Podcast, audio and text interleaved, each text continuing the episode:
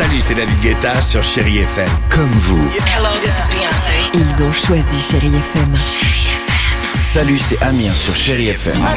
Je sais tout de suite qui joue Chéri FM, même sans regarder, parce que la programmation, elle a tout de suite ce truc-là qui correspond à ce que vous dites du feel good. Écoutez Chéri FM et changez d'état d'esprit, d'aller mieux, d'être un petit peu plus heureux. Chéri FM, feel good music. FM. À voir sur vos écrans, la chronique de Marc Choquet.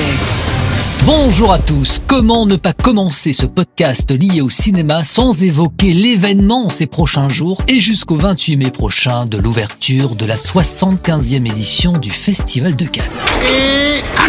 Ce que vous savez déjà, c'est que Virginie Efira est cette année la maîtresse de cérémonie et que Tom Cruise est très attendu avec son Top Gun Maverick, un film hors compétition. Mais je vous laisse découvrir au fur et à mesure les différents événements de ce magnifique festival.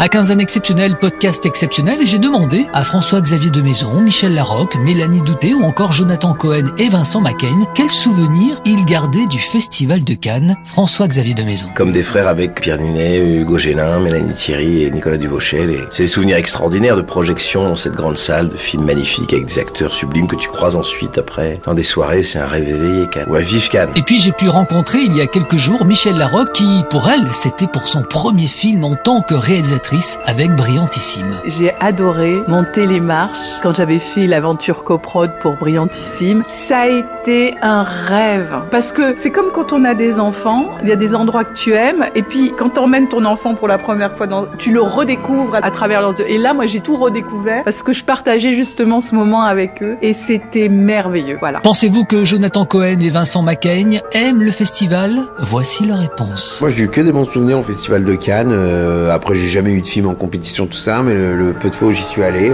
j'ai toujours adoré l'ambiance, l'atmosphère. Je suis toujours content quand il y a Cannes, moi. Ah bah moi j'adore Cannes. J'ai un souvenir plutôt d'enfance parce que quand Cannes arrivait, je me disais tiens l'été va arriver, ça sentait les Ouais. vacances, ça Ouais. sentait la fin de l'année et c'était l'occasion aussi d'aller voir quelques films, de me faire mon mini festival parce que mes parents je sais pas pourquoi me permettaient d'un coup d'aller au cinéma un peu. Voilà mes souvenirs de Cannes. Mélanie Douté nous remémore ce moment inoubliable avec le comédien italien Roberto Benigni. Le plus beau souvenir que j'ai, mais en tant que spectatrice, c'est quand même Benigni qui reçoit la palme. Je trouve que, mais l'émotion qu'il nous offrait, c'était magique parce que c'était un enfant de le voir embrasser les pieds de Scorsese. Voilà, regardez, rien que d'en reparler, ça me fait la chair de poule. J'ai trouvé que c'était très très beau. Allez, un petit tour dans les salles avec à l'affiche près de chez vous Détective Conan, la fiancée de Shibuya. C'est une série japonaise de manga qui comblera les amateurs du genre et plus particulièrement vos enfants.